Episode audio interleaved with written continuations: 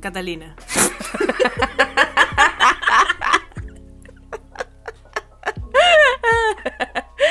Eh, hola, yo después de ese, canto angelical eh, me anuncio como Lady Abogada de, de Bridgerton. Eh, porque sabrán, espero que sepan que este capítulo es sobre Bridgerton porque yo obviamente vi Bridgerton en un día, sin respirar. ¿Cómo estás, Cata? Bien, ¿y tú? Mentira, no estoy bien. Tengo el cerebro seco por culpa de Bridgerton. Perdón. Ay, lo siento. ¿Sabéis qué pensé ayer después de que terminé ver- de ver Bridgerton? Porque alguien me preguntó em, si se parecía a los libros, qué tal eran versus libros versus la serie. Y me di cuenta que soy una persona muy básica, de gusto muy sencillo. y, y yo sé que objetivamente no es buena. Perdón, Catalina. Perdón por haberte hecho eso. Agradezco tu compromiso, eso sí. Se agradece. Pero es realmente. No sé. Porque a lo mejor la serie es buena. O. O no sé. No. Ah. Objetivamente no es buena.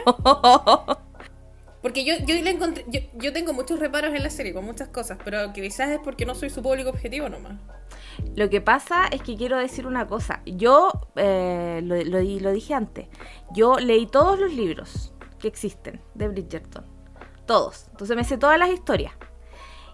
Y los libros son más malos que la serie. La serie es mucho mejor que los libros. la serie es mucho mejor que los libros. Eh, Bridgerton es como si Crepúsculo, no, si es como si mm, Orgullo y Prejuicio y 50, los libros estoy diciendo, Orgullo y Prejuicio y 50 sombras de Grey tuvieran un hijito, sería Bridgerton.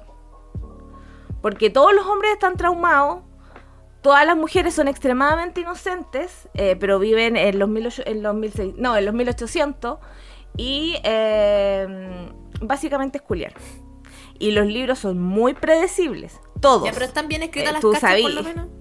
Muy detalladas. Pero están bien hechas, onda, están así como para interesantes por lo menos, como que sí, ya voy a seguir leyendo solo por las cachas por último. Por el erotismo. Eh, Oye, advertencia, si son menores de edad, dejen de escuchar. ¡Al toque! Sí, ah. Eh, no, no, yo no, yo no creo que estén bien escritas. Además, encima. A mí con Bridgerton me pasó lo que me pasó con Crepúsculo.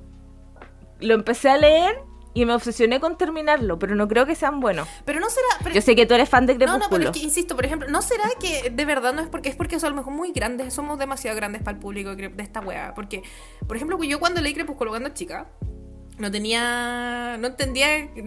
No quiero decir que no entendía porque era tonta, sino que simplemente como que no cachaba tanto y no era no tenía como tan, a- tan amplio mi, mi abanico de gustos y mi abanico de weas intelectuales y la mierda. No es que ahora las tenga, pero en ese entonces no las tenía. Y por ejemplo, mi Crepúsculo fue como. Crepúsculo no es erótico, pero.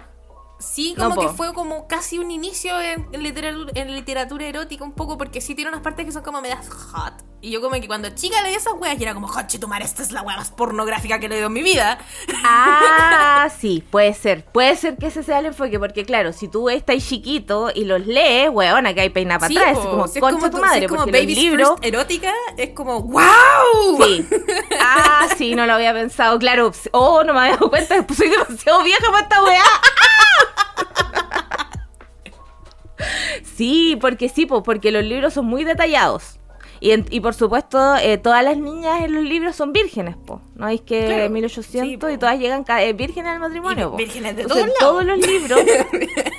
por supuesto, virginidad absoluta. Entonces, todas las, todas, todas pierden la virginidad con el, con el galán del libro en particular, ¿cachai? Salvo una, creo. Pero todas pierden la virginidad ahí. Entonces, como que explican así con detalle. ¿Cachai? Y como que los hombres son súper tiernos y toda la cosa. Claro, si, si estáis chiquita, weón. Como una, es lo que como más quería en la vida. pues, como una fantasía de Sí, babies- muy babies, adolesc- babies no. first sexo. Sí, eh, sí, eso es. ah, claro, pues si tú estás, uno está grande es como... em, claro, tiene que ver con la edad, no lo había pensado.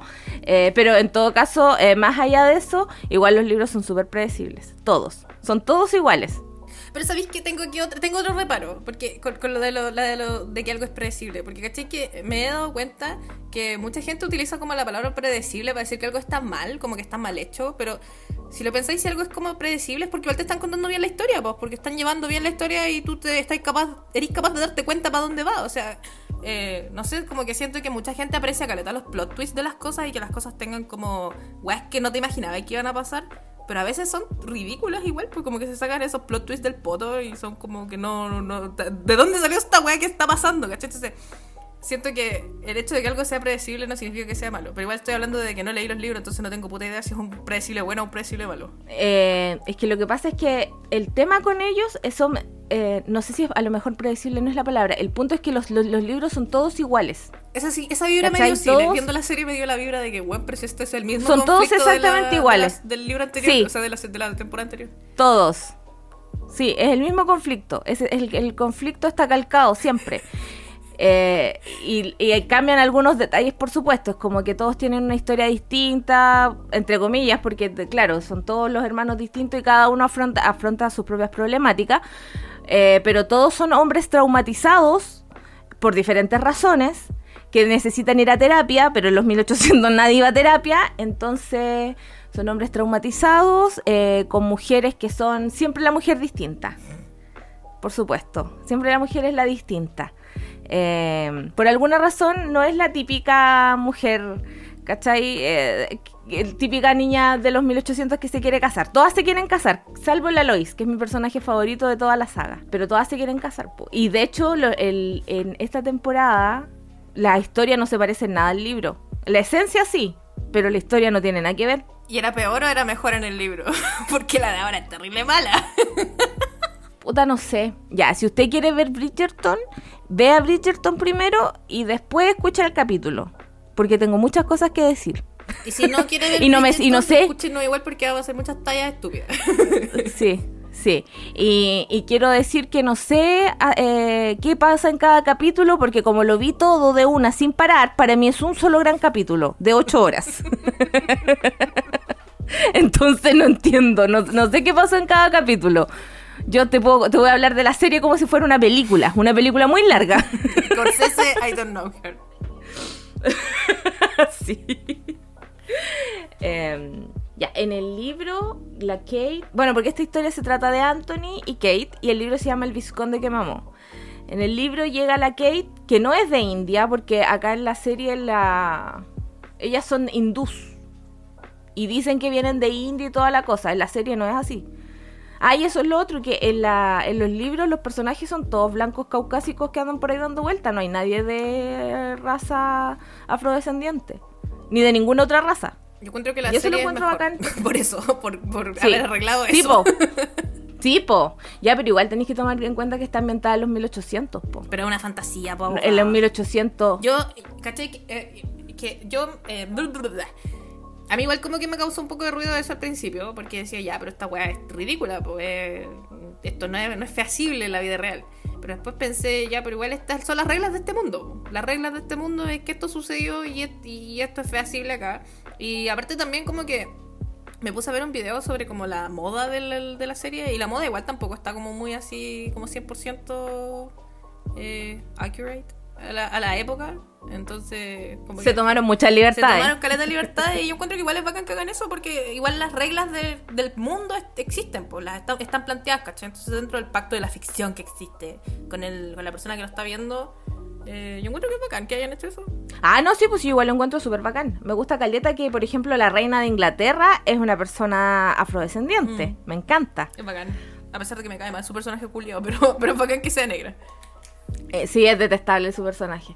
Eh, Pero igual es como dentro del canon de una reina, po. una buena aburrida, caprichosa que se entretiene causando conflicto. Porque no tiene nada más que hacer. Está aburrida la culia. Sí. Y me gusta que hayan personajes poderosos que son afrodescendientes. Pues en la primera temporada, el duque Guachito Rico. Bueno, me encanta. él era, eh, era duque. Bueno, yo no sé, no me sé el orden de la realeza, la verdad. No, no sé quién es, quién más importante. Pero mm, eh, él, sí, pues, él era afrodescendiente. Eh, la Lady Danbury, que es una dama muy importante, y me cae bien ella porque hace lo que quiere y dice lo que quiere. Porque total ya está vieja y tiene plata. Ojalá ser ella. no le importa nada, ni una, ni una wea así buena. ella mm, me gusta y también es afrodescendiente. Y ahora llegaron los personajes principales que son las hermanas Sharma eh, y ellas son hindú. Son de origen hindú y, y de hecho la que hace de Kate, la protagonista de esta temporada, ella salió en Sex Education. No sé si tú la viste. Sí, sí. de hecho la reconocí el toque y dije, oh, huevo, qué bacán. Porque su papel en Sex Education igual era bacán. Me gustaba. Sí, es muy bacán su personaje. Y. Ah, ya, pues en los libros, ellas. No, no, existe el background eh, como cultural de, otras, de otros países, ni, ni otras razas. Son todos iguales. Son todos eh, blancos caucásicos de familias acomodadas. Son todos blancos disfrazados de, colores. sí, eh, solo que ellas tienen una posición económica como un poco desmejorada, pero no son pobres y no están en la ruina como en la serie y llegan y se supone que las presentan a las dos en sociedad juntas, pero la que ya está un poco pasadita de edad. Pero no tenían plata para viajar porque como que vivían en, en el campo. No tenían plata para viajar antes. Entonces juntaron y las fueron a presentar a las dos juntas. Y ella conoce al Anthony, se llama pésimo. Eh, y ella mm, tiene una cuestión con las tormentas en el libro. Como que las tormentas les dan, le dan crisis de pánico. Entonces ahí empieza el amor, porque ella eh, está invitada en la casa de Anthony en el campo y se va, se mete a la biblioteca a robar un libro y justo hay una tormenta y le entra crisis de pánico y el Anthony la pilla y la rescata, como el, el príncipe azul que es, y la ayuda. Y ahí empieza ella a confundirse. Y en el libro ellos están a cada rato, em, ¿cómo se llama? Como que se confunden eh, muy seguido y eh, cada cierto tiempo se pierden y eh, tienen ahí manoseos, toqueteos y besos varios. A diferencia de la serie. Y en la serie, o sea, y en el libro, la hermana, la. Mm, ¿Edwina? Edwina. Eduarda. Ella es muy bacán. Eduarda, ella es muy bacán. Ella es una niña súper dulce que nunca se enamora de Anthony. Ella está buscando marido, pero el Anthony no le llama particularmente la atención y ella es una niña muy dulce, cero caprichosa. En cambio, el personaje de la serie es una insoportable. ¡Oh, concha, tu madre! Cinco minutos lo conoce. Es que yo lo amo. Es que yo el lo amo, el, mamá. El weón es simpático con ella. Es que es mi amor, el amor de mi vida, weón. Y es como amiga. Hermana, lo he visto cinco minutos. sí, po. Y en la. Ah, y en la serie, o sea, en el libro, Anthony se casa al toque con la. con la Kate porque Anthony le tiene miedo a las abejas porque el papá lo picó una abeja y se murió. Le dio un choque anafiláctico. Entonces a la Kate le pica una abeja en la pechuga y Anthony en un acto de desesperación decide sacarle el veneno de la abeja, de la pechuga, y le procede a chupetear la pechuga en los jardines.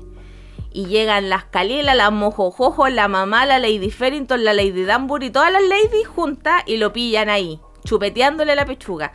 Eh, y él dice, sí, nos vamos a casar porque en esa época me gusta que todos lo solucionen con matrimonio. Problemas económicos, matrimonio. Beso eh, inapropiado, matrimonio. Los pillaron solo en una pieza, matrimonio. y eh, se casan al toque. Y la Kate está todo el rato sufriendo, la mitad del libro sufre porque ella sabe que el Anthony... Ah, y ella cree que el Anthony, eh, cuando se acuesta con ella, piensa en su hermana y se tortura todo el libro por eso, porque ella, la Kate, su narrativa es que ella no es bonita, que ella habla demasiado, que es una persona muy imprudente y que por supuesto nadie la va a pescar, ¿cachai? Que obvio, si ella no va a casarse, pues ella está asumida que no se va a casar nunca. Y el Anthony obviamente no la quiere, pues el Anthony en el libro se casa con ella porque los pillaron y porque lo único digno de un caballero era casarse con ella. Entonces ella está todo el tiempo pensando que el Anthony como que, sí, bien, aunque no se llevan tan bien porque igual como que se sacan de quicio todo el rato. Entonces ella está todo el rato pensando que el weón se mete con ella porque, puta, porque es hombre y que en realidad piensa en su hermana. Porque la hermana es la bonita. Y ella es la la de la interesante y la simpática. ella, ella- ella es la de la cicatriz. Oye, ¿de qué año son estos libros, abogada? ¿No cachai? No son tan antiguos. ¿Onda 2000 o 90? Por ahí deben. Sí. Por ahí. Que... que igual que terrible los personajes femeninos que presentan los libros. O sea, yo entiendo que son de los años los 1800, que están seteados en esa época, pero igual que Brigia... Siento que los personajes femeninos que presenta la serie son un poquitito más fuertes que los personajes que presenta el libro, por lo que me estoy contando. Yo traté de leer el primer libro, pero me aburrió. Así lo dejé botado. No, no. Son del 2000. El 2000 salió el primero. Ya, igual eran otros años. eran otros tiempos. Eh, sí, po. Son un poco contexto Betty la Fea. Yo siempre puedo hablar de Betty la Fea. Betty diciendo que es la fea y que se va a quedar solterona. Igual era como una conversación que existía en los 2000, po, ¿no? Como en los 90, 2000. eh. Bridget Jones. Único que puedo pensar en Bridget Jones. Pero sí, po. eh, eso de ser solterona. Mm. Porque en- acá en el. eh, bueno, y al final se casan y eh, en el libro y la Kate en algún minuto, el Anthony se da cuenta que están. Ah, hay un- algo importante que no pasa en la serie que es el Anthony, su papá murió cuando tenía 36 años. Entonces Anthony dice que su papá era lo, mejor que le ha pasado en la vida, el hombre más bacán, entonces él no puede vivir más de 36 años. Él se va a morir a la misma edad que el papá. ¿Cachai? Entonces por eso él se dice a sí mismo que él no puede amar a nadie, que nunca se puede enamorar. Uy, el conche tu madre. Te dije, hombres traumatizados que necesitan terapia. Oh. Y entonces cuando él de pronto un día eh, despierta al lado de su mujer y ella le dice, o sea, como que lo abraza y le dice, ojalá estemos así para siempre. Eh, y él se da cuenta que está enamorado.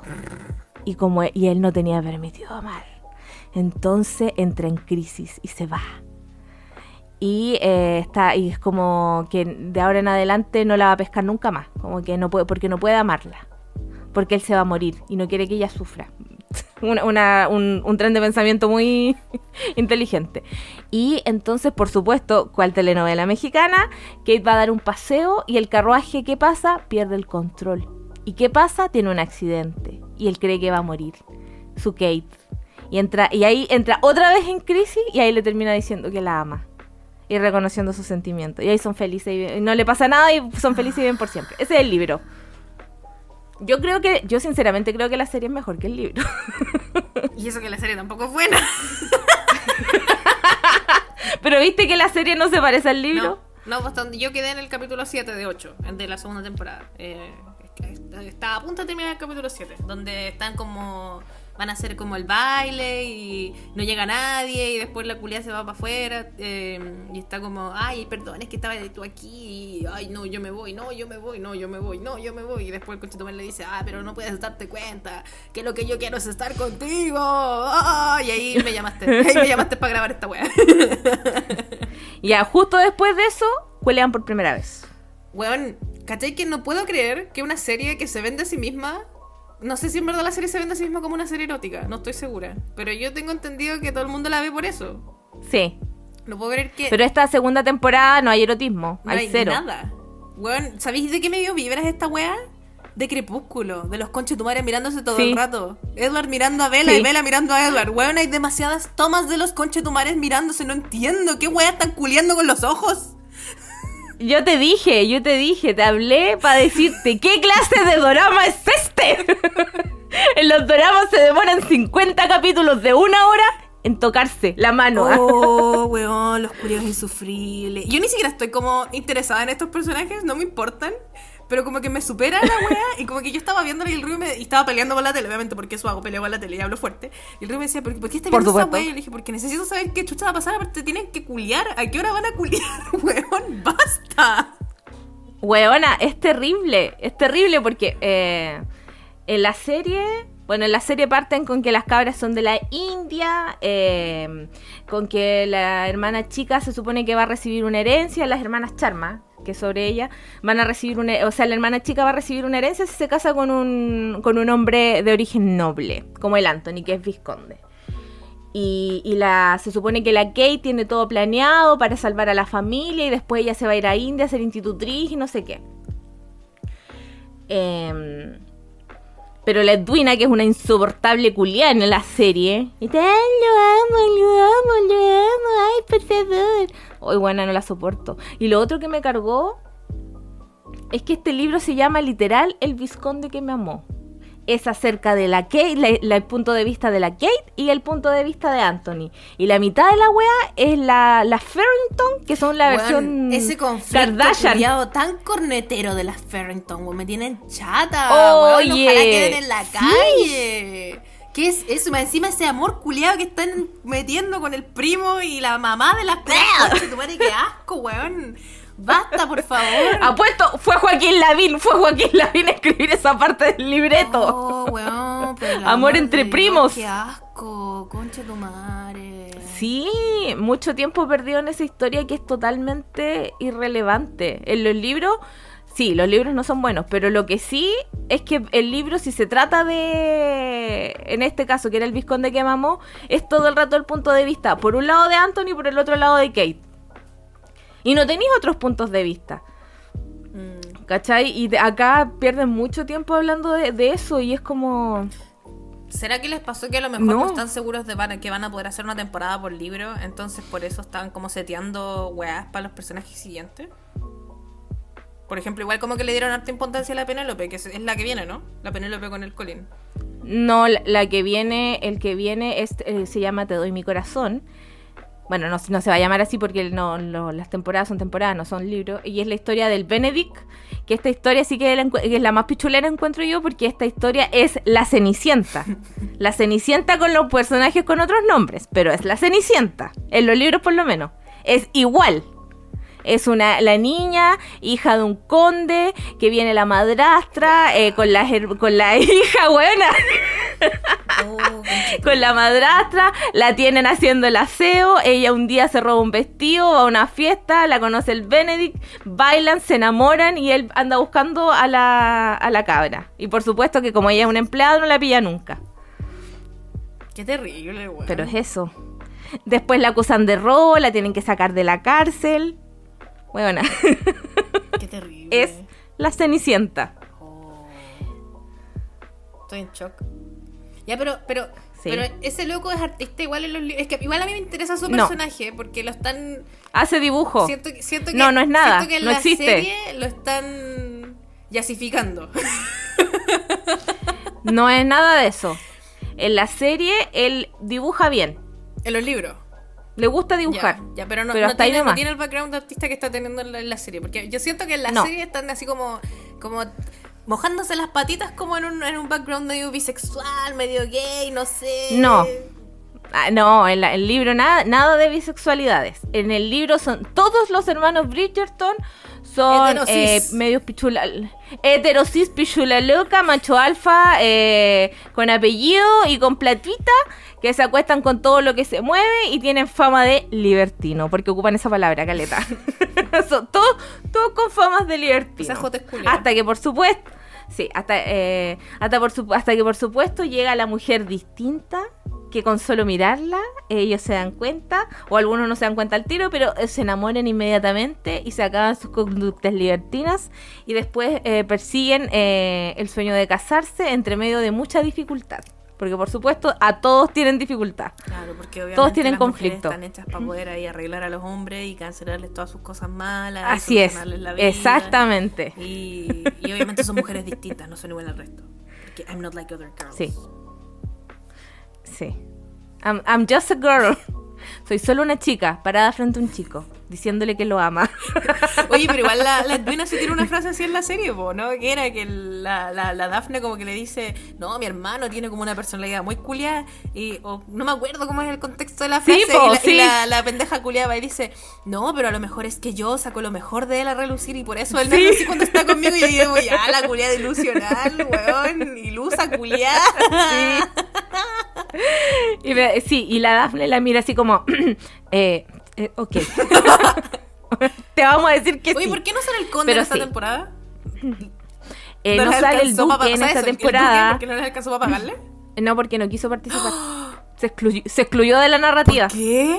¿Hay tecito o no hay tecito? Eh, lo que pasa es que dijeron, él como que la excusa que dieron fue que él como que mm, solo había acordado participar en la primera temporada y que iba a, mm, buscar otros proyectos personales. Pero, pero parece que sí hay tecito.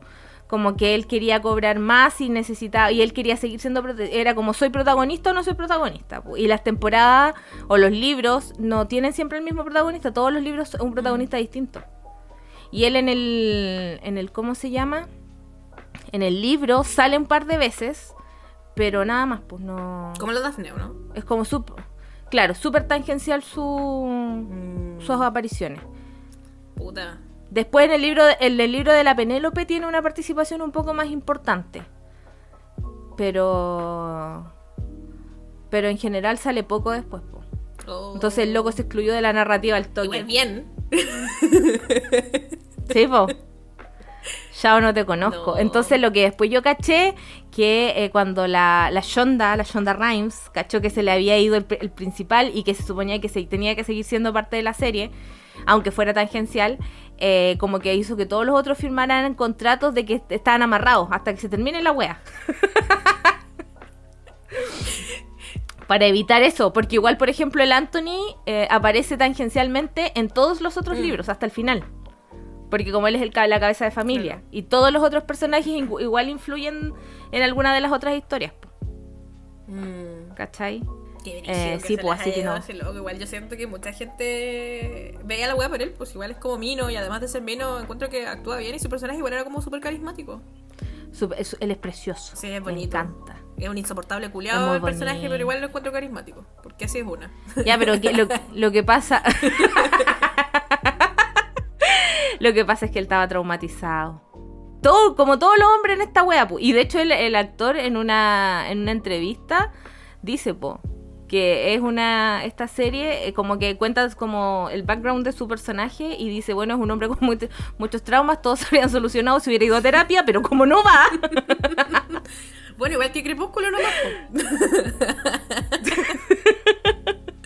Sí, esta wea, él, eh, no sé si fuiste tú que me dijo o fue un amigo que el, la serie es como un, fan, un fanfiction de los libros. Fui yo. Yo fui abogada. Yo te dije Ya. sí. Sí, es como un fanfiction de los libros. Sí. Eh, y le dan color en la segunda temporada, weón. Primero no se dan nunca un beso. Porque cuando no, no se... Ah, Sí, se dan uno po, después viste. de que se cancela el matrimonio. Ya, pues, pero en, en el- en la biblioteca, cuando está la tormenta... Ah, y y están la haciendo, Kate- están haciendo los crepusculismos. Crepusculismos de. Sí. Y nunca tocarse, así estar como a punto de tocarse, pero no tocarse. Ustedes no me están viendo, pero estoy haciendo unas caras muy imbéciles, que son las caras de crepúsculo. Sí. Sí. Eh, la, sí, la, weón- la cara culiada que pone Edward eh, cuando la vela se sienta al lado de él en la primera película y sufre. Esa es, esa, esa es la esencia de esta segunda serie. Esa cara. Cuando la, cuando la culiada ¿Sí de la Kate pasa por el lado del huevón porque tiene olor a jabón de lir, de, de qué, de lilis, de lirio, no sé qué el jabón culiado que usa la y el loco como que lirio. la, el loco la huele y hace como que se la jala. Se la jala. Oh, weón, la crepúsculo vibras que me dio esta serie culiada. Fue como un flashback a la guerra de Vietnam. Sí. Sí. Eso, sí. ya. Eh, es muy esa. Pero yo es, insisto, esa, yo creo que esa es la clave de este de Bridgerton. Si ustedes quieren saber qué es, qué es la serie, es la imagen de, de Edward aguantándose la respiración y sufriendo por estar sentado al lado de la vela. Sí. En la primera película. Pero es esta temporada ese ¿Cuándo? sentimiento. La primera temporada siento que no es tan ese sentimiento. La primera temporada siento que es No. otro- otra vibra. ¿Qué vibra puede ser? ¿Qué vibra le podemos dar a esa temporada? Es que la primera temporada. Es que igual es súper estúpido porque la primera temporada es, es- Mira, si lo pensáis, la primera temporada es igual. Sí. Es un weón que, que tiene mucho. eh, como que está súper eh, pendiente de, de lo que tiene que hacer, como de su deber. Y se casa con la loca porque lo pillan ahí metiendo mano donde no debe haber metido mano. Em, y se casa por compromiso. Y también están mucho rato aguantándose. Hasta que están en la noche de bodas y se dicen, I burn for you. Y se miran. y, y se lanzan, y se lanzan de cabeza. Y en la primera temporada, después de eso, están culeando cada cinco minutos. es como un capítulo entero puros culiones, muy cuático. Yo le conté al Rigo Hasta y que el por me dijo, pero para eso vean pornografía. Y yo, pero es que Rigo no es lo mismo, po. No es lo mismo ver una pornografía, no, no es lo mismo en una página de pornografía a ver pornografía y ya, a ver una historia con personajes con los que tú te... Con drama, po, con background. No es solamente el que culeen, es que tienen como historia y hay como... Sí, toda po. un Y el background. background y, lo- El y back- los personajes se desarrollan entonces tiene no es solo eso ¿cachai? es, todo, es el conjunto de weas Sí, po, y el background no es solamente aquí estoy haciendo aseo y viene alguien a dejarme una pizza. exacto Eh, es más profundo que eso, sí. Pero. mm, así que sí, pues ahí después de que estaba pensando y analizando, me di cuenta que soy una persona de gusto sencillo, muy, muy básica.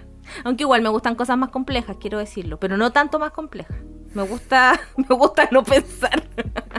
pero válido está bien es muy, yo encuentro bacán que te gusten cosas así ¿Cierto? Lo que sí encontré bacán de la Farrington, aunque le dieron demasiado color, es cuando al final. Ah, pero eso tú no lo mismo, no me interesan los spoilers de esta importaba serie. así. Ya, al final, ¿no es que está toda esta wea media extraña que hace la Portia, que es la mamá? Que se supone que esa está una familia. piramidal esa concha de tu madre sí, pues, no, pero esa familia se supone que se están. está como inspirada en las Kardashian. ah sí En el sentido de que son eh, como que quieren ser de la alta sociedad, pero no las, no las pescan porque son como chulas, son flight. ya Eso se supone que es como la, la inspiración. Porque ellas están todo el rato en la primera y en la segunda temporada tratando de que las inviten, de que las pesquen. La Portia, que es la mamá, quiere casar a las hijas, pero como que no tiene. Bueno, en la segunda temporada derechamente no tienen ni uno. Eh, y llega este primo de los Estados Unidos a rescatarlas, que supone que tiene unas minas de, esmeraldas, rubí, no sé qué wea. Eh, pero se- después él confiesa que en realidad no tiene ni uno y empiezan a hacer una estafa piramidal que la encuentro ahí. Rafael Garay vibes. Rafael Garay, quien te conoce. Y al final, cuando tienen mucha plata, eh, porque toda la gente les ha dado, el Colin descubre esto. Se pone a investigar y descubre la verdad. Oye, el Colin es entero ahueonado. No puedo creer que la primera temporada se lo cagan, le chantan una guagua y ahora en esta le chantan unos collares falsos. ¿Qué van a hacer la temporada que viene, weón? ¿De verdad lo van a hacer ser partícipe de una secta el concho de tu madre? Porque es tan weón. ¿Cómo cae tan fácil? No entiendo. Y ahí tiene ahí a la, y la Penélope le brillan los ojitos y el tonto weón hablando mal de ella, diciendo, ay, como cuando le preguntan lo, en una con una fiesta, le dicen, ay, estás cortejando a Penélope, y él como, "Pff, ¿estás loco? La pela, oye, el maldito reculeado. Mira. El mismísimo conchetumare. Mira, tenéis medio cerebro, estúpido conchetumare, y andáis pelando a la Penélope. Con cuál sabía escribir, basura culiada. Y la Penélope es lo máximo. Me da mucha pena la Penélope es el Penélope. personaje superior y su actriz también es la actriz superior. Amo a la actriz de la Penélope. La amo. La amo. La weón la amo. Cine. eh, vean Derry Girls, weón. Weón, no he visto el Derry tráiler, Girls. va a ser en la última, la cuarta y última temporada y no he visto el tráiler todavía, pero ya salió, salió hoy día, lo tengo que ver. De- dejemos de grabar el toque, vamos a verlo. Weón, Derry Girls eh, es demasiado chistosa. Esa weón. weá El es buena. personaje Esa que hace la Nicola. Derry Girls es una obra maestra. Sí, véanla por favor, porque, weón, el personaje, los personajes son todos muy chistosos eh, y cuentan weas así como conflictos muy reales eh, y están súper bien hechos. Y el personaje que hace la Nicola en esa cuestión es tan como, eh, como es como inocente, como cándido, no sé, la, la amo caleta. Es bacán, me gusta su personaje. Y me per- lo que sí me perturba es que esa- ella tiene como 30 La años. Y en Derry Girls hace de una niña adolescente y yo le creo.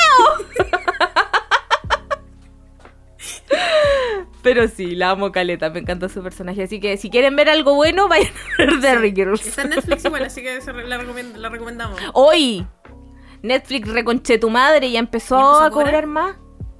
Eh, Yo me metí, a- ayer yo me jalé Bridgerton y ayer, el- o sea, antes de ayer, y em, ayer en la tarde prendí la tele y saltó un mensaje que si yo quería hacer, eh, usar eh, mi cuenta en más de un lugar tenía que pagar. Y quiero decir que eso es abiertamente ilegal y es una cláusula abiertamente abusiva, porque yo, por ejemplo, tengo el plan de cuatro pantallas y yo compré usar pantallas, no compré lugares. Mi contrato nunca decía que yo tenía que usar las cuatro, porque no sé. eh, nunca decía que yo tenía que usar las cuatro pantallas. Es como que voy a ver eh, Bridgerton en mi teléfono, en mi teléfono, en la tele, en mi en mi notebook y en mi computador detrás del trabajo. Para usar las cuatro pantallas. Y cobran 2.380 por cada pantalla, por cada lugar adicional. Mira los conchetumares. Entonces, no, pu. Basuras culiadas. Bueno, lo único que hizo Netflix con esto es hundirse en su propia mierda, porque ahora vamos todos a volver a piratear. Eso es lo que lograron. Sí, po, todo el rato. Algo que yo nunca dejaba. Así de que le- soy, no soy como ustedes, yo soy superior. Es que, es que a mí me gustan las plataformas de streaming porque es como prender la Sí, tele nomás. son cómodas. No tengo que hacer nada. Son cómodas, sí, pu. Pero al final, por ejemplo, la, la- la cuenta más cara de Netflix, que es la de cuatro pantallas, que es la que tengo yo, cuesta como 10 mil y algo en plata chilena. Más los. eh, y entre, más de un poco más de 10 mil pesos. Y al final le sumáis la otra pantalla y al final pagáis como 15 lucas. Y yo pago 15 lucas por. eh, porque las son aplicaciones que comparto. Pago como. En total, 15 lucas por Amazon, por Disney Plus, por Star y por HBO Max. Y voy a pagar 15 lucas por una sola. Ni. Que cuando solo me sirve para ver Betty la Fea. O sea, Betty la Fea, yo te quiero mucho, pero hasta aquí nomás llegó nuestra relación. No, pues más encima igual Netflix como que ni siquiera es capaz de mantener sus series buenas andando. Las series buenas las cancelan y dejan puras weas de mierda como Emily en París. Mira la wea estúpida que dan. Sí, em- eh, lo que pasa es que yo no sé si Emily in Pa- eh, yo tampoco la yo vi la primera temporada y le sí, pum, pero fue como ok, y salió la segunda temporada y todos dicen que es como que es igual que la primera, en el como que tiene la misma vibes. Y no me dan ganas de mirarla, ¿cachai? Le va súper bien a la mierda, po. Sí, po. La que yo, las series que encuentro buenas de Netflix son eh, Sex Education, Dark. Bridgerton no la encuentro buena, pero me gusta mirarla. ¿Y cuál más? Esas son las series que me he jalado de Netflix. Nada más, po. Yo tengo enojo con Y Netflix. Betty la fea. Yo tengo enojo con Netflix desde, desde que por culpa de Netflix cancelaron una de mis series favoritas de las que yo me atrevería a decir que es la mejor serie de animación existente en los últimos 20 años, Bojack Horseman. Cancelaron esa weá y yo ahí dije, estos buenos son unos tontos culiados. Oh, Bojack Horseman. Era bacán esa serie. Es lo máximo. Es mi weá favorita. ¿Sabéis? La he visto ¿Sabéis chorrocientas me veces da y todas las veces lloro como una basura. ¿Sabéis que.? No sé si es de Netflix, pero ¿sabéis que me da pena que no tenga más temporada? Rilakuma y Kaoru. Ah, esa no sé si es de Netflix, pero ¿estáis segura que no tiene más temporada? ¿No le habrán hecho temporada acá y todavía no llegan a Latinoamérica nomás? No, no, yo busqué. Porque no es como que tenga mucho diálogo. Como que la podéis ver sin diálogo, la podéis porque me, me da paz mental Rilakuma y Kaoru. Mm. me gusta verla. Como que me da paz mental. Como que si estoy para la cagada la veo y es como que todo es. En Rilakuma y Kaoru como que el capítulo empieza y, y siempre tiene un closure. No tiene nada de dramas ni nada. O sea, sí tiene un drama, pero es como algo piolita. Y como que se arregla al final del capítulo y son felices. Y son ositos. Oh. me gusta mucho. Qué. Amo Caleta Rilakuma y Kaoru. Ahora en Netflix van a estrenar una serie que quiero ver. Obviamente no la voy a... O sea, tengo Netflix, así que la voy a ver en Netflix, pero... eh, en verdad, si no tuviera la piratería, no me desviviría por pagar Netflix. Y no lo pago, en verdad lo paga el hermano del río. Eh, Pues da la weá. pero hay una serie que se va a estrenar que estoy muy emocionada que se llama Heart, Heartstopper, que está basada en un cómic que es muy bueno y yo lo sigo ese cómic así como que desde que casi desde que empezó la weá y como que estoy muy emocionada porque he visto crecer el cómic caleta y sigo a la autora y, y es muy linda la serie, así que estoy emocionada porque es una serie eh, los protagonistas son gay, entonces como que me gusta porque no pasan estas típicas cosas que pasan en las co- donde hay representación gay o representación lesbiana. La, que, lo- la representación que sea es que normalmente las personas gays sufren, como que la pasan mal, les pasan cosas terribles y como que Mm. solo sufren y no hay nada, no hay momentos felices básicamente, solo es ir a sufrir. Entonces, lo que me gusta de esta serie es que como que no pasa nada así como terrible, es muy wholesome, es como muy así. Es como muy cute y no sé, me encanta. Y es muy bonita. Igual tiene temas, tratan temas profundos. Por ejemplo, al protagonista le hicieron bullying por ser gay, pero no lo muestran en la serie y eso me gusta, porque pues, todos sabemos que a la gente gay le pasa eso y a toda la gente LGBT más probablemente le han hecho bullying en algún momento de su vida por que les ha- por ser por existir básicamente. Sí, Pero tener, por estar vivo. pero tener que verlo todo el rato en series igual es súper paja, pues, porque es como que, ah, puta, me va a pasar esta wea a mí también. Como que siento que igual de- de- no sé, es difícil, porque está bien, está bien mostrarlo y representarlo, pero siento que al mismo tiempo igual es agotador para una persona LGBT más ver weas así todo el tiempo. Como que puta, la voy a pasar mal sí o sí, porque de todos lados la estoy pasando mal, en la vida real también la voy a pasar mal entonces. Sí, sí te entiendo. Es como, si ya lo voy a pasar mal en la vida real, no necesito ver Mm. a alguien con, lo, con quien me represento que también lo está pasando Sí. mal. Es como, Siento stop. que igual es importante Stop sufrimiento. que la gente... Déjame ser Sí, feliz. que también tenga historias bonitas nomás, porque sí, y que sea como... De felicidad y punto. listo. Y estoy muy emocionada. Estoy- Sale el 22 de abril, así que se las recomiendo mucho si es que la quieren ver. Ojalá la serie sea buena. Igual tengo miedo de que lo hayan... Tengo miedo de que la serie sea mala, porque el cómic de verdad es muy bueno. Eh, pero igual la escritora del cómic escribió el libreto de la serie, así que no debería ser mala. Pero no sé, no pondría, no pongo mi mano al fuego por cosas que hace Netflix. Ah, lo que yo quería decir de Netflix es que mm, ojalá es que la CONADECUS, que es una de las asociaciones de consumidores más grandes que hay en Chile, y que ha estado detrás de demandas grandes como por ejemplo la de los 7 lucas del confort, eh, una de la colusión de los pollos y otras más, otras más, eh, que deman- demandara a Netflix, po, una demanda colectiva. Porque Netflix eh, no es la primera demanda colectiva que tendría, ha tenido otras demandas colectivas. Yo no entiendo cuál es el negocio de Netflix. Echarse como que le está yendo mal con las otras plataformas, están perdiendo lucas y hacen weas para perder más Son lucas. hueones. Como amigos, son hueones, francamente. Ah, no sé si no sé si se habrán dado cuenta, pero este capítulo eh, no tiene tema. Es el último capítulo que vamos a sacar antes de ir de, de que yo me vaya de vacaciones. Perdón por hablar tanto de Bridgerton. Si ustedes llegaron hasta acá y no les importaba Bridgerton, les agradezco. Los quiero mucho. Em, pero, ah, lo que quería decir, que ya empezó a regir la ley del consumidor 2.0 que le Eh, y ya y ya pueden ir a exigir todos sus derechos que explicamos en algún capítulo pasado, así que la- ahora la garantía legal de los productos es de seis meses.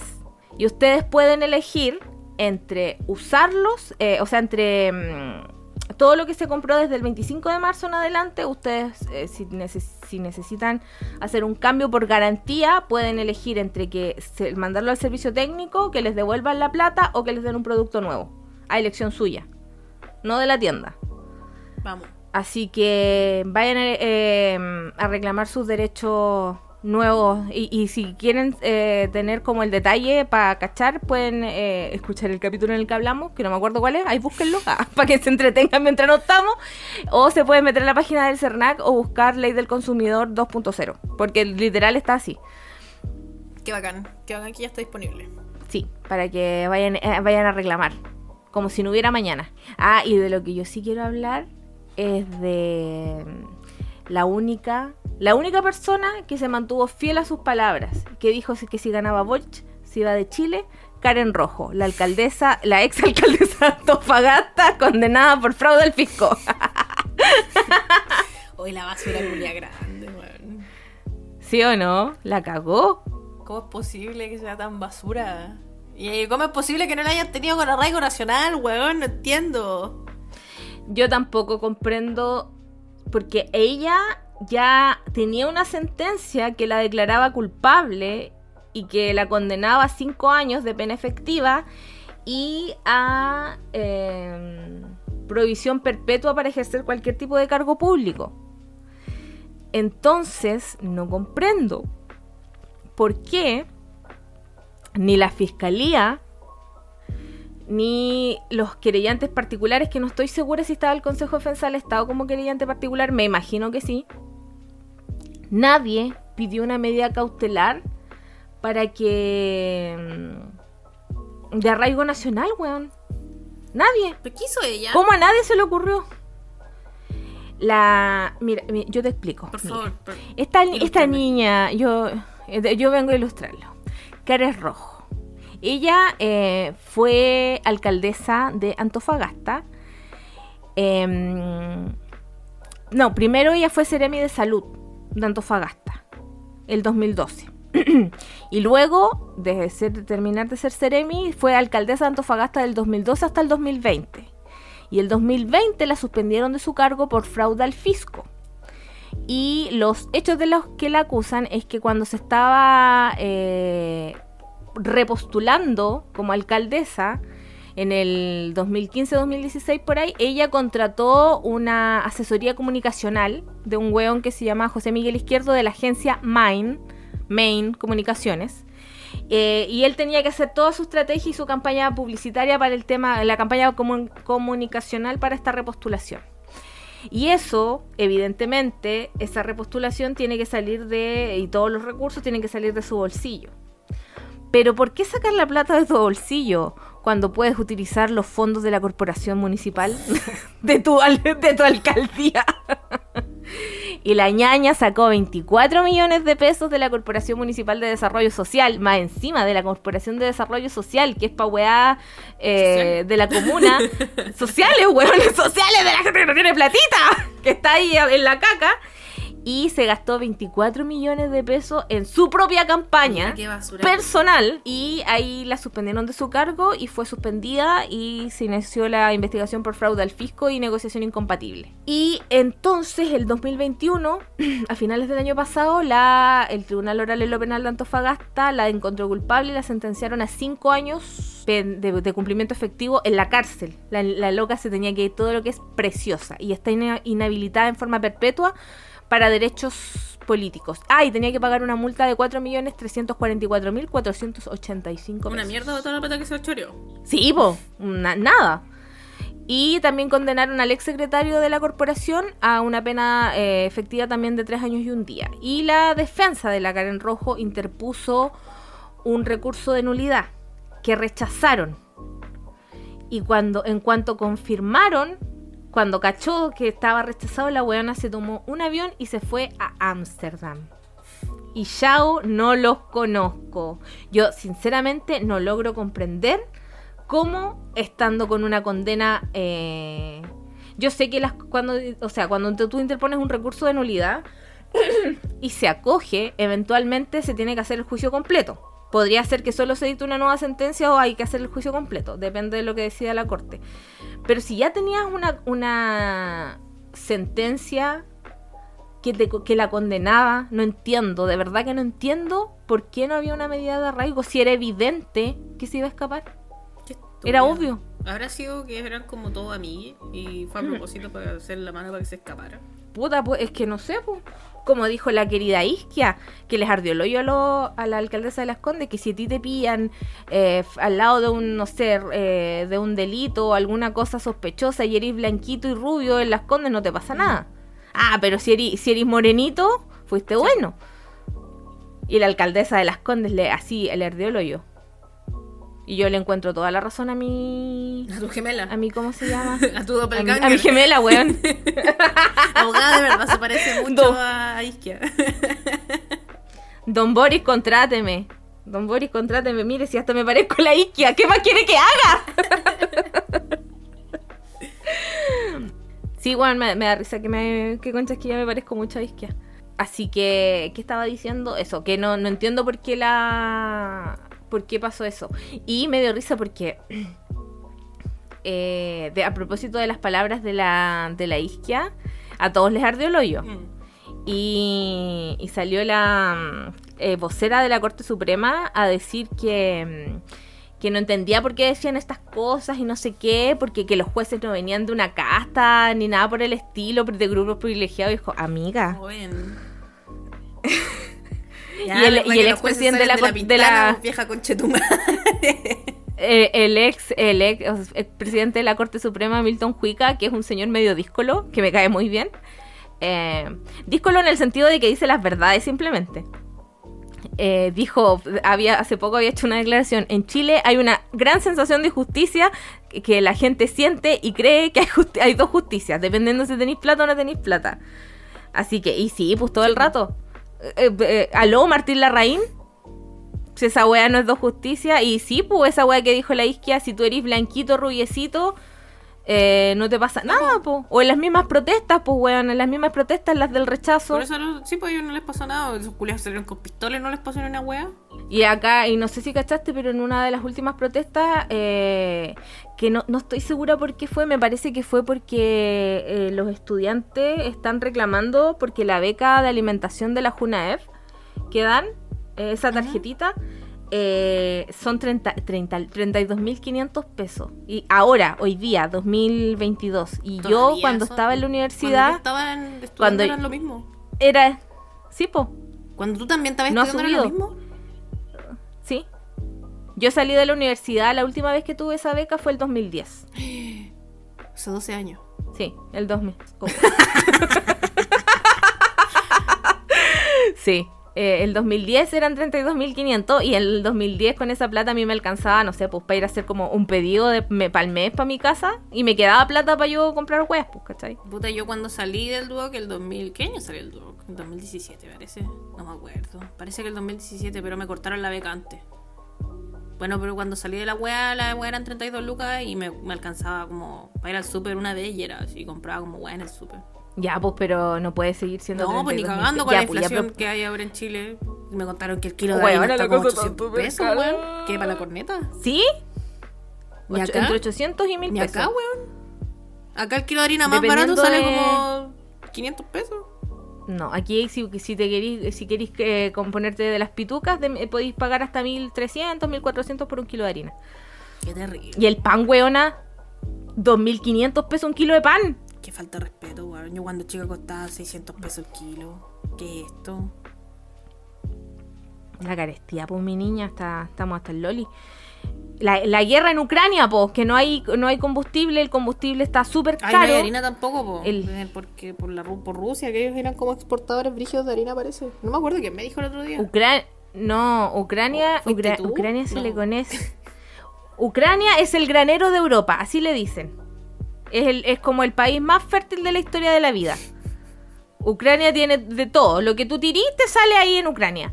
Y como están en guerra, Europa está hasta el loli y eso genera impacto mundial. Y eh, bueno, Estados Unidos tampoco tiene, está hasta el hoyo con el tema del petróleo. Y de hecho habían pensado en pedirle petróleo a Maduro. Imagínate, ñaña. Igual me gusta eso. Y me gusta que Estados Unidos esté en la mierda y que tenga que pedirle cosas a Maduro. Así vuelve el perro arrepentido, con el rabo entre las piernas. Vivo un poco por eso, pero me da pena que le den plata. Maduro porque ese weón era una mierda igual y, y no merece dinero. Sí, bueno, paloyo. Y. ¿Y qué iba a decir yo? Ah, eh, aquí saltando de tema. Neces- quiero tu opinión. No sé si cachaste que hubo una polémica acá en los Santiagos. ¿Ya? eh, porque. ¿La eh, mural? Sí. No, no, nunca entendí qué weá era. No entendí qué mural era. Vi tantos murales que no entendí qué weá estaban hablando. Yo te explico y me das tu opinión. En el Parque San Borja, que fue donde mataron a. ¿Daniel Zamudio? Zamudio. Y se- hoy día, o sea, hoy día, este año se cumplían 10 años, 12 años, no sé. O sea, se estaba celebrando una fecha en particular, ahora dentro de estos días, eh, respecto del caso Zamudio. Y en el parque hay hay una parte que es una muralla muy grande y se iban a hacer actividades de conmemoración.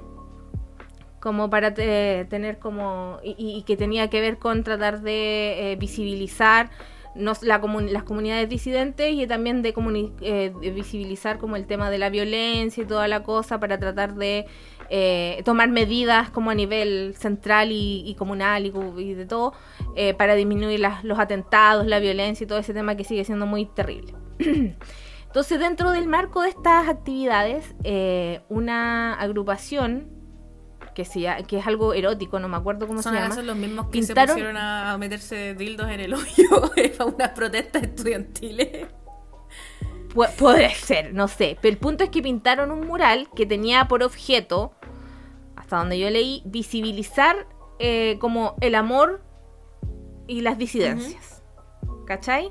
El punto es que lo que pintaron en el mural eran eh, imágenes de parejas teniendo sexo explícito. Mm, Literal, gente culiando. mm. en gigante. ¿Cachai? Y si bien, por lo menos esta es mi opinión, pero igual puede ser que mi opinión está sesgada por mi propia, porque yo soy mujer heterosis, ¿cachai? Mm. Entonces a lo mejor yo, hay cosas que no estoy viendo, por eso te, te pregunto la tuya. ¿Cachai? Yo siento que existen tantas formas de visibilizar el amor. Podéis visibilizar el amor de tantas formas sin necesidad de tener sexo explícito, que siento que si bien el, el fin era, e- era válido, en los medios que ocuparon fueron del todo erróneos. Mm. Y hubo, yo me puse a leer la discusión y había mucha gente diciendo, ay, son todos unos cartuchos, eh, como, ay, son puras viejas pacatas, viejas de iglesia, tanto que les importa, y es como si no es nada tan terrible, si es algo que pasa, y es como, claro, pero, contexto. Aquí me voy a poner como la señora de los Simpsons. ¿Alguien quiere pensar en los niños? Mira, yo con mi opinión poco experta en la situación, si bien yo soy disidencia, no soy tan experta en estos temas, también no soy versada en estos temas, entonces en verdad no... Igual me da un poco de miedo de emitir una opinión. Debo, debo decir. me- Ya, pues, pero, pero igual. ya, pero igual, tu opinión. Eh, nosotras opinamos cosas diferentes en muchas cosas que tienen que ver con nuestra propia, nuestro propio background, po. Porque tú siempre decís, por ejemplo, yo, ya, es que yo quiero, me gusta esto, o vi esto en tal parte porque yo busco representación, pues, y tú me decís, en tal serie yo busqué, encontré esto y era representación. Y yo te digo, oh, no me he dado cuenta. Porque yo no estoy buscando esa representación, pues, Claro. ¿cachai? Entonces, como que no, no, no veo las cosas de la misma Puta, forma. yo siento que. eh, sí, siento que. Desde mi ignorancia, igual. eh, igual es importante tener ese tipo de. como. Que las disidencias hagan lo que quieran y hablen la web que quieran porque han sido reprimidas siempre. Entonces, como que encuentro bacán que se expresen como ellos sienten que se tienen que expresar y como ellos creen adecuado expresarse. Pero también creo que existe un contexto y lugar para hacer las cosas. Por ejemplo, me acuerdo que el otro día estaba viendo RuPaul, eh, una temporada antigua, parece que era. No, era esta temporada, este, la que están dando ahora. Y hicieron como que eh, iban a hacer una, una temática de ponerse unas weas que eran como medias así como de estas weas de cuero, ¿cachai? Como, como pantalones con el poto Ya. al aire, ¿cachai? Y era como un runway de puros pantalones con el poto al aire.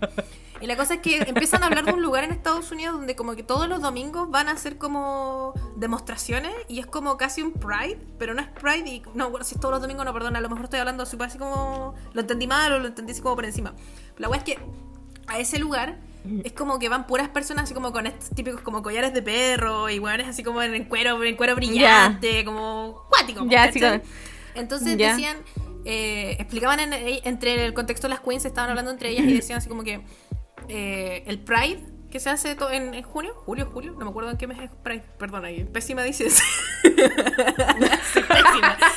Eh, la wea es que, bueno, cuando se hace esa wea, eso es como un lugar familiar igual. Es un lugar para que vaya toda la gente, vaya quien quiera ir, vaya. Yo opino que puede ir incluso gente hetero, porque gente hetero es aliada también y puede ir a wea y apoyar y todo. Entonces lo encuentro válido. No son los protagonistas. Yo las veces que he ido lo paso estupendo. No, yo creo que no deberían asumir papeles protagónicos. Ariel Levy.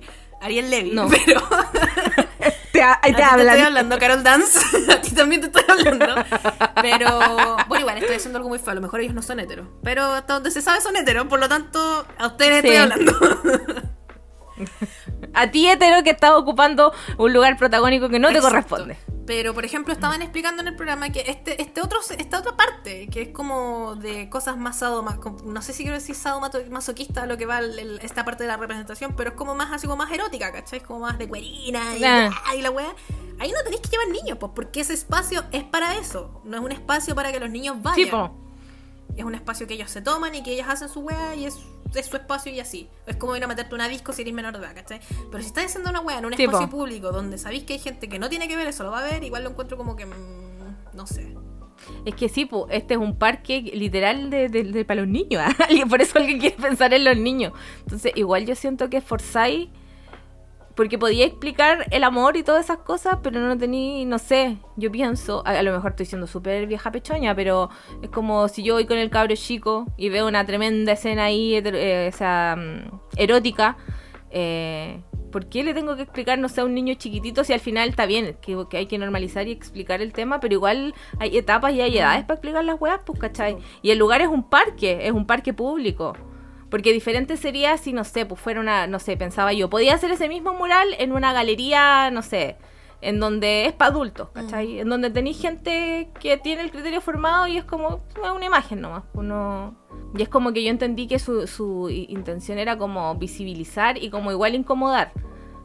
Pero siento que no, no fue el, el, O sea, igual lograron un poco. el lugar. Como que a lo mejor lograron un poco el cometido, que se hablara del tema.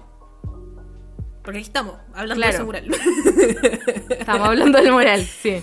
Pero no sé, yo, yo, yo normalmente lo pienso como que, ¿qué pasaría si esto mismo lo estuvieran haciendo personas heteros? ¿La gente se enojaría o no? Si es que alguien se enoja porque ve a alguien hetero haciendo exactamente lo mismo, entonces también está mal. Eh, Ah, no, pero yo, yo lo encuentro incorrecto por la lo que lo- por, por la Por imagen, eso, te- no a eso me refiero. si fuera no, me refiero a que si el mural fuera de parejas heterosis teniendo sexo explícitamente, a mí también me molestaría de la misma forma. Yo creo que a ti también te molestaría de la misma forma. Sí, Por lo tanto, da lo Sí, mismo po. que sea que lo hayan hecho disidencias o no. Es una weá que no corresponde, encuentro yo. Porque soy una incorrecta. No sé, pues a lo mejor la juventud lo ven desde otro punto de vista. Y sería bacán escucharlo si es que tienen otro punto de vista, porque es bien interesante hablar de esas cosas. Eh, igual le encuentro bacán que hayan hecho que se hablara el tema. Quizá no era la forma, pero lo lograron. Bueno, no sé, igual como que eh, de repente traer el, el tema de la forma que sea, de repente igual es ganancia. Pero siento que lo enfocaron de una forma que al final eh, no fue positiva, po. porque hay mucha gente que encuentra que fue súper desubicado y que al final en vez de apoyar el colectivo, que lo... Porque como que es un mural, era un mural muy grande porque lo pintaron al día siguiente. eh, al final tenía ahí toda la gente criticándolos en mala, po. Era un, un grupo muy pequeño de gente que lo encontraba positivo y que, ay, qué bacán y son todos viejas pechoñas, sino que la mayoría de la gente, incluso gente que en general apoya ese tipo de cosas, eh, estaba diciendo así como, weón, ¿qué les pasa? Y al final lo terminaron borrando. Y, y ¿cómo se llama? Y fue en la comuna de Santiago y hasta la alcaldesa que igual, hasta donde yo he visto, ha hecho hartas cosas como por la comuna y ha dado permiso para hacer un montón de cosas para tratar de generar eh, comunidad y, y- y dar visibilidad a las minorías y, empoderar a las mujeres. Hasta la, hasta la, ella se fue en contra, po. Mm. Entonces al final termina ahí eh, restando espacio. Sí, un poco sí. Y ahora el, ahora el mural no existe y ahora está es una pared blanca. Sí, igual me pasa un poco así que como que siento que existe una expectativa para, para con la gente LGTB más de que nosotros tenemos que como educar a la gente, como que uno tiene que ser así como ejemplar, ¿cachai? Ah, él, él es un gay ejemplar, Ah. ella es una lesbiana ejemplar, ella es una bisexual ejemplar. Entonces, como ven que nosotros somos personas ejemplares, que tenemos, somos capaces de mantener una vida normal, entonces, ah, ya deben ser buenos. Entonces me pasa que cuando pasan cosas así y que dicen, ah, arruinan espacios, arruinan Ah. comunidades, como, weón, pero si no porque uno sea gay o sea bisexual o sea la weá que sea, significa que uno es una buena persona automáticamente o significa que uno tiene que ser un ciudadano ejemplar solamente por eso. Lo único que yo creo que se pide es que nos traten como una persona normal porque eso somos, weón, nada más. Ah, viste, yo no había pensado. Yo no tengo por qué ser mejor persona porque me respeten, ¿cachai? No merezco, no, no es que me merezca más Claro. o menos respeto porque soy así o soy asá, sino que no, no deberían por qué tratarme diferente por la weá que yo quiera meterme en, en la boca o en el poto. ¿Cachai? Claro. Entonces como que pasa mucho con, con- Por eso te digo, cuando, cuando hablamos de que yo busco representación en la media, lo busco principalmente por eso, porque la representación que existe a veces en la media de contenido gay en general, yo digo gay, pero en, en realidad me refiero a contenido LGBT pero es muy largo decir más, todo eso. Es que existe mucho esta weá de que como que básicamente convierten a las personas eh, gays o bisexuales o lesbianas o lo que sea en como como como si fueran una pareja hetero disfrazada. Como que son nice, son blancos, son heteros, están Ay, casados, sí. pero, la- pero lo único que pasa es que en verdad que, que no son un hombre y una mujer, son dos hombres, son dos mujeres. ¿Cachai? Entonces Sí. no son personas con dimensiones, son simplemente como, ay, miren, estos locos son nice, son gays, así que tienen que aceptar a los gays porque todos los gays son nice. Pero no es verdad, pues, ¿cachai? Somos personas comunes y corrientes, entonces no me da un poco de paja ese esa wea de que, ah, puta, quitan espacios porque hacen cosas malas. No, pues, weón, si yo hago una Ah. mala da lo mismo, me tienen que respetar igual. Mira, ¿viste qué gran opinión? Yo no, ¿viste? Yo no había visto esa. Mi mente pequeñita eh, no, no había tenido eso en cuenta. Vos tenés toda la razón, po. O sea, no es que no lo piense. Obvio que tú tienes, hay que respetar a las personas eh, porque son personas y punto. Más allá de cualquier y no y claro, pues no implica que el tener pertenecer a una disidencia no te hace ni mejor ni peor persona. Podéis ser un pertenecer a una disidencia y ser el mismísimo conche tu madre. Por ejemplo, Neme, Oye, sí. por ejemplo, Jordi Castel, aquí odiando gente, weón. Los mismísimos, sí, po. Eh, no tiene que ver con que sea ahí. Ser de una disidencia no, no, no cambia tu calidad No, de persona. Seguís siendo una persona. Sí. Qué, qué gran opinión. Era- esa era- ¿Viste? Qué bueno que te pregunté. Ah. Igual. Gracias por educarme. haber- haber- no haber amarillado y que nadie le moleste mis opiniones.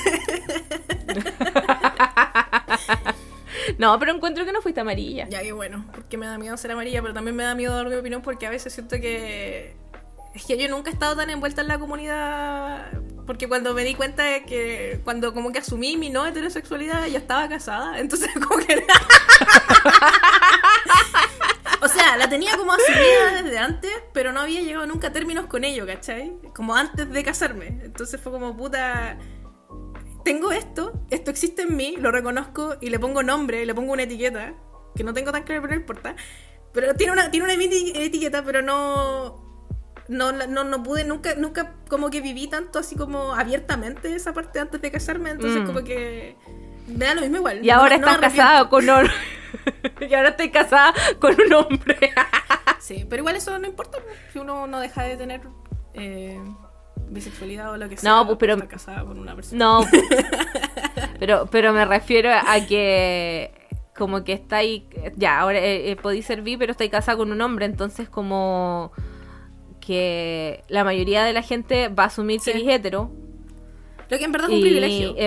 Se- Sí, pues, a eso Es voy, pues, importante porque eventualmente vaya, vaya, la gente y, y tu entorno, todo el mundo va a partir de la base eh, que eres hetero y no tenéis que vivir ninguna de las cosas Sí, como negativas que vienen asociadas a no Sí. serlo, po, a no ser De hetero. hecho, cuando, cuando empecé a llegar como a término con, el, con, con la, con la weá en mi propia mente, como que decía así como que yo no me merezco ser parte del Pride, ni me merezco ser parte de ninguna comunidad, porque yo nunca voy a sufrir lo que han sufrido a lo mejor mis compañeros, porque no porque tengo el privilegio de estar casada en una relación heteronormada, a pesar de que no, soy- no soy hetero, ¿cachai? Po.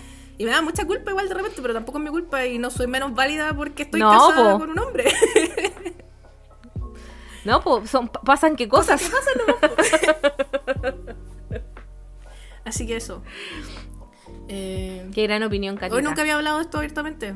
Es primera vez que converso esto así tan abiertamente en un lugar y yo he grabado en un podcast para las escuchas de probablemente incluso mis padres. Hola.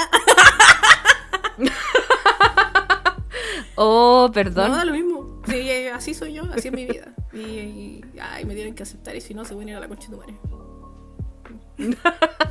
Oye, weona, qué, qué gran conversación. ¿Cierto? Esto, empezamos hablando de Bridgerton, hablando pura wea.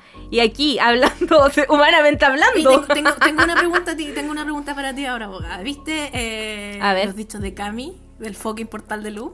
¿Los ¿No viste que en Lola Palusa la Cami Gallardo dijo que es Ah. un fucking portal de luz? ¿Qué opinas de eso? Porque yo lo encuentro medio terf, pero no sé qué opinas tú. Yo de Cami tengo opiniones muy fuertes, ninguna de ellas positiva. Si mal no recuerdo, ella también dijo que era como que peleaba contra la policía, contra el gobierno, no sé, alguna wea. Oh, sí, y es como, amiga.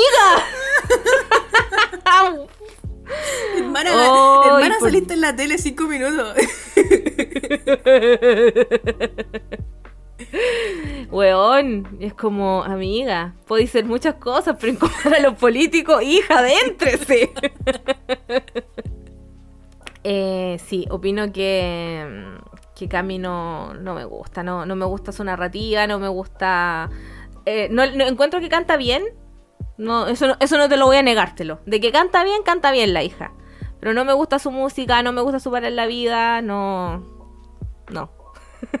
es un gran no para mí. Esa soy yo. un gran nope. No, pero su weá Sí. del portal de luz, weón, la encontré demasiado insoportable. Aparte que me dio mucha TERF vibe. Así. Sí. Las mujeres somos úteros y los úteros y tu vulva y tu vagina. Es como, weón, pero no todas las mujeres tienen útero. No todas las mujeres tienen vulva, ni todas las mujeres tienen vagina. Sí, po.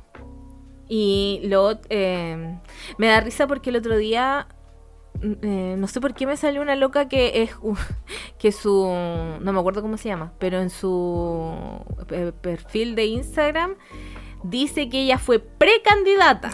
Ni siquiera fue candidata a nada, fue precandidata y ni siquiera alcanzó a ser candidata. Pero parte de, de su personalidad es que fue precandidata a diputada de no sé qué y es súper TERF. Y me perturba que a las TERF les moleste que les digan que son TERF. Yo tengo una, una conocida que es TERF. Y es, pero ¿por qué me dices TERF? Porque ¿Qué eres feminista radical madre. excluyente.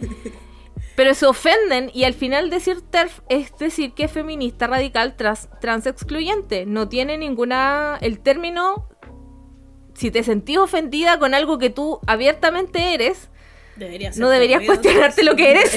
Ruido entonces que eres una mierda. Pero sí. Y a la Toti Orellana, que es la nueva ministra de la Mujer, que la quiero mucho, eh, también la critican porque ella también tiene un discurso en contra de las TERF. Eh, y habla de las TERF. Y es como, ¿y por qué nos dicen TERF? Porque son TERF, pues, weón. No entiendo por qué les ofende. Es como si a mí me dijeran, eres abogada. Y yo encuentro que los abogados son nefastos, pero soy abogada, pues ¿qué más voy a hacer? No, yo en verdad no cacho tanto por qué les ofende. O sea, deben tener alguna base culiada para que les ofenda la wea. Como que he leído que es como que misógino decirles TERF, pero no entiendo por qué si esos son. Sí, es que yo tampoco comprendo. Son TERF. ¿Por qué les ofende ser? Si te gusta excluir, Si ellas te mismas- gusta excluir a las mujeres y a los hombres trans y a las personas trans en general, hazte cargo de tu mierda entonces, pues conchetumare. Es como que yo, es como, no sé, no, no sé, iba, iba a decir otro, no, no, no voy a decir lo que iba a decir, así que se cancela, se cancela lo que iba a decir. Ya, y por último, ¿sabéis de lo que quiero hablar para cerrar este capítulo? De Orrego cantante. La tiradera de oh, Orrego. conchetumare, el cringe. ¿Cuántos minutos alcanzaste a ver lo viste entero? Yo, yo creo que lo saqué a los 30 segundos. Lo vi completo, pero lo tuve que. Y tuve que hacer varios intentos. Porque lo vi y dije, no, no puedo. Y después lo vi y después, no, no puedo. y al final dije, "Te- yo puedo, yo puedo, yo puedo. Qué. Pero ¿sabéis qué es lo, ¿sabéis qué es lo más terrible? Que cuando él era... Ahora es intendente. Parece que el cargo que tenía antes, no me acuerdo qué cargo era. Le pidieron ayuda para parar el tema de Alto Maipo y él lo que hizo fue apoyar a Alto Maipo. Una de las weas que más intervenida tiene la cuenca del Mapocho para allá para arriba y que hace que peligre el suministro de agua potable en la región metropolitana. Mira la basura culiada. Perdón por estar hablando de la región metropolitana, pero. Pero. Pero, pero como que es atingente a esta, a esta zona. Eh, y el weón ahora se las da de luchador, weón. ¿Qui- qui- quién lo pautió? ¿Cami? ¿Ah? ¿Acaso? ¿Qué weá? Felipe Castro vistiéndose de mujer. ¿Quién fue? sí. weón, Qué terrible. amigo. weón. A mí me lo mandó Doctora Borracha. Doctora Borracha me mandó el. Qué vergüenza. El- la- la tiradera. Qué vergüenza, weón. Respétate, hermano. Si vaya a ser facho, Sí. si vaya a ser Ah. ahueonado, sea ahueonado. Como las TERF, pues si van a ser ahueonados, sean ahueonados y respétense. Háganse cargo. su Pero- no se vayan a no, Sí. comparse los culiados. Tengan Es como dignidad. que los ah, pinochetistas se dignidad. enojan porque les decís pinochetistas, fascistas, culiados. Esos son, pues, weón. Claro. Oh, ya, y ahora sí para terminar. ¿Viste Bestia? No, no la he visto. No la he visto. La tengo que ver. Weón, eh, Bestia es una historia real Sí, sí, cacho. Sobre una ex agente, eh, era de los Paco y eh, participaba, era de los agentes que torturaban personas en esta casa que estaba en La Reina Peñalolén, que se llamaba La Venta Sexy, si mal no recuerdo. Y ella tenía un perro entrenado para eh, abusar, violar sexu- y abusar sexualmente de las personas. Y, y la historia, weón, es paloyo. Es cuática, es, el corto está muy bien hecho y el nivel de, está hecha en stop motion. Weón, el nivel, weón, es impresionante. Pero impresionante. Y no solo, eh, eh, y, y lo terrible es muy bacán porque el, el nivel de stop motion es muy bacán. Y, lo, y la historia es muy paloyo, porque la historia es perturbadora como la cuentan. eh, y em, que es una historia real. ¿Cachai? Ella tiene, en, en la, dentro de las imágenes que muestran, ella de verdad tiene relaciones con el perro. Ay. ¿Ella también con los No ¿Era sé. zoofílica entonces? Sí, tiene una hueá muy Oh, extraña. weón, qué brígido. Es muy salvaje, está muy bien hecho el corto, ojalá gane. No va a salir en la ceremonia de los Oscars, que es hoy día en la noche. ¿Por qué no va a salir? Porque recorta, hicieron, acortaron la ceremonia y eliminaron como ocho categorías de la transmisión. Oh, Y entre ellas el mejor corto. puta. Pero ojalá gane. Ojalá gane. ¿Sabéis qué pasó con los Oscar que me dejó hoy día en la mañana con tristeza? ¿Qué?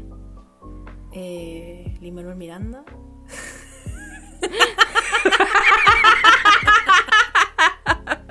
Está nominado a varias weas, por varias cosas, por Tic Tic Boom y por, En- por Encanto.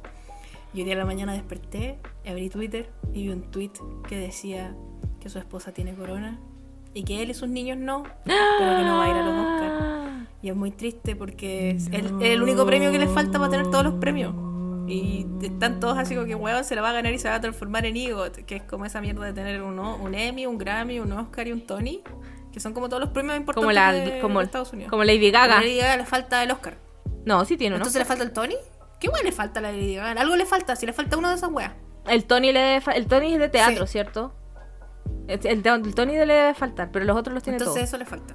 A los dos les falta una wea y los dos no lo consiguen. ¡Ah! Como si estuvieran completando un álbum.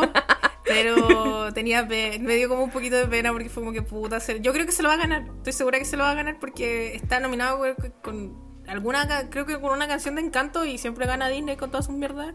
Y creo que por Tic Tic Boom también está nominado por alguna wea, no estoy segura. Sí. Entonces, como que si no se gana la una, Eh. yo creo que se va a ganar el otro. No sé, pero se va a ganar alguna weá, yo creo. Pero me da pena que se lo, si se lo gana no va a poder subir al escenario a hacer su speech o hablar alguna mierda. Tristeza. No. Y aparte, lo quería ver en traje. Debo ser franca. di la verdad, di la verdad. quería ver su ropita. Ah, su ropita. Bueno, con estas noticias Tristes. Devastadoras. trágicas, devastadoras, que consisten en que Lin Manuel Miranda no se va a poder eh, poner su trajecito para recibir su Oscar, eh, que tiene a Catalina en, en- en- en llanto. Sí. Ah, se me olvidó. Eh, lo voy a anunciar al toque, antes de que nos vayamos. Eh, ya les había dicho yo que este, eh, este capítulo, ah, después viene una pausa de dos semanas y después, ¿sabes qué? Vienen cositas. Uh. Sí. Eh, pero les vamos a contar cuando volvamos. Y voy a aprovechar de ese- esta pausa de dos semanas para preparar las cositas que se vienen. Em, así que ahí, estén atentos. Ojalá hayan llegado a esta parte del capítulo en todo caso, porque después de la tremenda intro de Bridgerton, ese monólogo que me pegué, si llegaron hasta acá, los quiero mucho. Yo también los quiero mucho. Eh, y eso, así que nos vemos a las vueltas de mis vacaciones. Estoy tan emocionada, voy a salir de vacaciones. Eh, que las pases muy bien en tus vacaciones, abogada. Te voy a extrañar. Sí, estoy muy emocionada, estoy muy emocionada. Así que eso, pan con queso, nos vemos eh, a la vuelta. Espérennos. Y por mientras, difundan la palabra del robo, síganos en el Instagram, síganos en el Spotify, denos 5 estrellas, síganos en el, en el twitter.com, abogada soltera R, arroba... Arroba gmail.com. eh, no puedo abogada, arroba gmail.com, no, abogada soltera R en, en el Twitter. Y eso, no tengo nada más que decir, me retiro. Adiós. Chao.